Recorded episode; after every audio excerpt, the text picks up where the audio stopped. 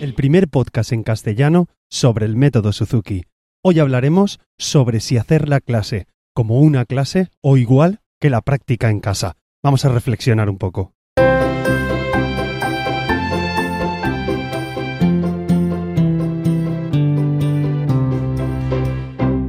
Hola a todos y bienvenidos. Soy Carmelo Sena, profesor de guitarra Suzuki, y a través de este podcast me gusta compartir mi experiencia en el día a día como profesor y todo lo que sé y voy aprendiendo sobre esta fascinante filosofía de vida que es el método Suzuki.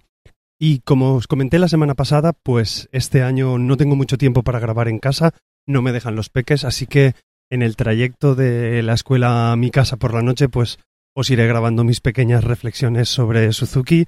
Espero que os sigan interesando y, y sobre todo pues que no molesten mucho los ruidos que pueda haber por la calle, aunque bueno, también resulta interesante de vez en cuando escucharlo. Notaréis que voy andando. Bueno, espero vuestro, vuestro feedback. Eh, al tema, que si no me lío.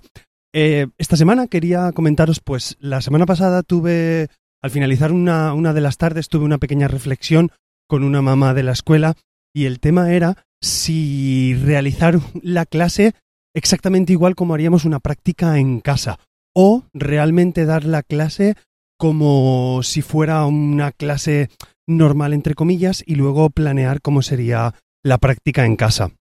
Esa, así a grosso modo, es la, la, reflexión que os quería plantear. A ver, me explico un poco. Lo que me refiero es, eh, yo doy las clases normales, ¿vale? Unas clases de metodología Suzuki, pero el planteamiento muchas veces es si hacer una clase debe tener las mismas partes o debe durar lo mismo que una práctica en casa o no debe durar lo mismo, ¿vale? Eso es un poco el planteamiento que os quiero dar. Evidentemente, hay ciertas clases, pues cuando se explican mm, algunos puntos técnicos especiales o algunos que son muy concretos dependiendo del nivel del instrumento en el que estáis, pues a lo mejor una misma clase se utiliza pues para, para practicar este punto técnico o para como enseñarle a los peques y los no tan peques pues lo que tienen que, que hacer con, con el instrumento. Entonces, eh, quitando estas clases, hay otras clases a lo mejor que son más rutinarias, entre comillas, en el sentido de que, de que intentamos mejorar una parte que ya conocen los niños. Entonces el planteamiento es hacer la clase como debería ser la práctica en casa o no. Esa es la duda que os planteo, que ya os digo que no voy a resolver, porque depende de las familias que vienen a mi escuela, pues yo lo hago de una manera o lo hago de otra. También depende, pues, si, eh, si yo veo o, comprendo que la familia ha entrado en la metodología, que comprende bien el método Suzuki y sabe lo que conlleva el trabajo en casa y la práctica diaria, pues si esto está comprendido, soy más... Mmm, hago más clases, digamos, mmm, no tanto práctica en, en, clase, no como se haría la práctica en casa, sino que hago clases más eh, tipo explicando lo que deberían hacer en casa, ¿vale? Es un poquito, ese es el punto de inflexión, de la explicación de lo que deben hacer en casa o realmente hacer lo que, lo que deberían hacer en casa, ¿vale? Eso es, eso es la reflexión que os planteo. Tanto si sois padres, madres o como si sois profesores los que me escucháis. Quiero plantearos esta reflexión de lo que deberíamos hacer en nuestra clase. Hay familias que yo comprendo que llevan años conmigo y saben perfectamente cómo funciona el método o más o menos están guiados, están metidos en la filosofía Suzuki.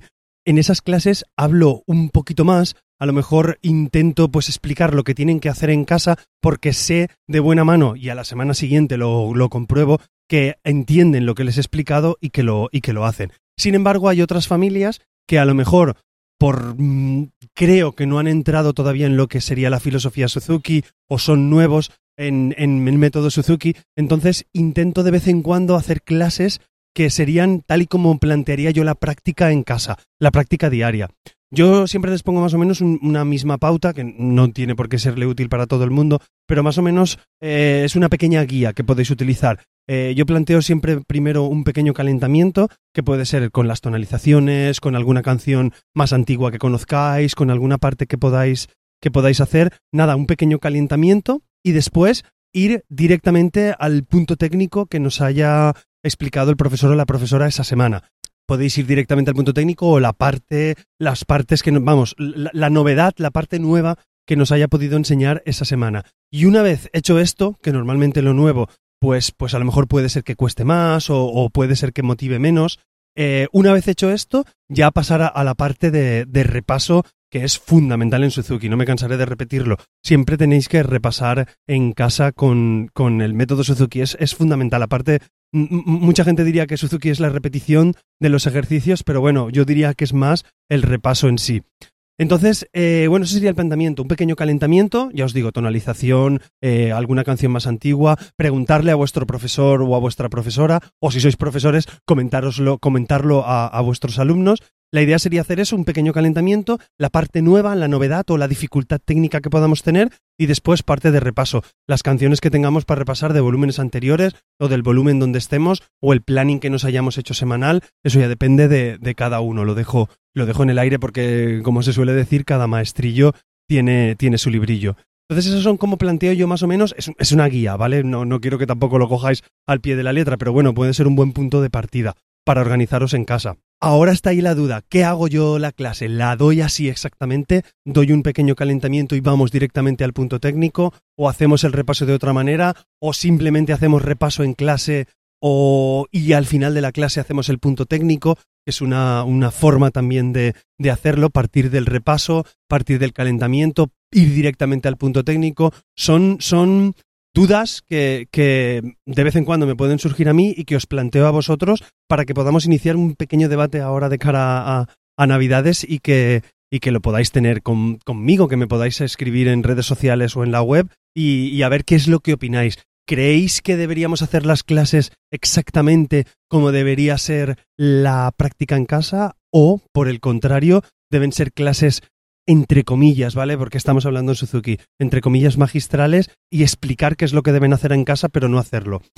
Mm, ahí está mi planteamiento de, de duda para dejaros a vosotros. No os voy a resolver cuál es una o cuál es la otra, porque creo que en el beneficio está la mezcla de todo, porque Claro, si no enseñamos cómo es la práctica en casa, no, no pueden hacerlo. Si solamente lo decimos de voz, eh, no lo pueden saber las familias qué es lo que tienen que hacer. Entonces, una clase de cómo debe ser la práctica en casa tiene que ser fundamental. Debe hacerse. Ahora, siempre debe hacerse así, no debe hacerse siempre así. Os planteo esta serie de, de dudas o de reflexiones para que lo valoréis en casa, que valoréis cómo vuestro profesor os plantea la clase, si os lo plantea así, si sois profesores, que valoréis cómo la planteáis a los alumnos, si lo planteáis como una práctica en casa. Una cosa está clara, es que alguna vez tenemos que hacer una clase como se haría la práctica en casa. Eso debemos enseñarlo, debemos mostrarlo, porque, porque ese con el ejemplo con el que tenemos que identificarnos. Entonces, mm, qué mejor ejemplo que hacerlo en clase. Pero siempre hay que hacerlo como, como si fuera una práctica en casa. Os digo ahí que no lo sé, creo que también dependería de cada paso particular. Y creo que es lo bonito de Suzuki, que cada niño tiene en su haber, eh, cada familia tiene una forma especial de educarse y que cada uno somos diferentes. Yo creo que es lo enriquecedor del método Suzuki, que cada uno es de una manera y a cada uno le debemos educar de una manera diferente dentro de la metodología Suzuki. Y nada más, creo que no me dejo nada en el tintero, simplemente pues dejaros esa reflexión. ¿Cómo preferís vosotros que os den las clases o cómo preferís vosotros dar la clase? ¿Como una práctica diaria? No como una práctica, prefiero una masterclass y yo luego apañarme en clase, eh, apañarme en casa, disculpar, que como voy por la calle y hace mucho tiempo que no grabo yendo por la calle, cualquier cosa que veo por aquí pues me llama la atención y tal vez me, me descoloca un poco. He hecho ya tres o cuatro parones que ahora me tocará editar, pero bueno, todo sea por tener un podcast semanal. Lo dicho, espero vuestros comentarios, ya digo, en redes sociales. No quiero despedirme sin animaros a que me escribáis valoraciones positivas en la plataforma donde me escuchéis y que por favor os suscribáis y habléis con compañeros de vuestra escuela, compañeros profesores de que existe este podcast y así lo podéis hacer más visible y más gente podrá conocerlo. Siempre lo digo todas las semanas, soy Carmelo Sena barra baja en Twitter e Instagram y en el canal de Telegram a ver si podemos iniciar un poquito de debate sobre esta cosa. Os lo recuerdo, telegram.me barra Mundo Suzuki. Si buscáis Mundo Suzuki todo junto, en Telegram seguramente os aparecerá. Os unís y abrimos debate. Oye, pues yo hago la clase siempre como práctica en casa. Yo hago, a mí me hacen la clase, pues una clase magistral, pero yo luego practico en casa de esta manera. Eh, a ver cómo surge, surge la duda. Y sabéis que encontraréis estas y otras formas de contactar conmigo en carmelosena.com barra Mundo Suzuki.